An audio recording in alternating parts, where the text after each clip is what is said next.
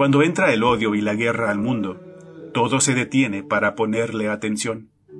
Los gobiernos cambian de rumbo, los medios de comunicación se enfocan, se aprovechan de la nota para bombardearnos con imágenes del conflicto, y tú te deprimes porque tus planes ya no pueden llevarse a cabo como querías. La guerra cambia el mundo, deja todo diferente. Y cuando entra el amor al mundo, ¿qué pasa? ¿Se modifican los planes del gobierno?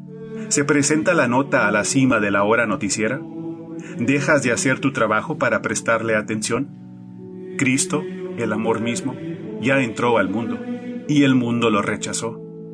Al parecer, el amor de Dios estorba demasiado. Preferimos la guerra al amor, los pleitos a la paz, el sufrimiento sin sentido al sufrimiento purificador.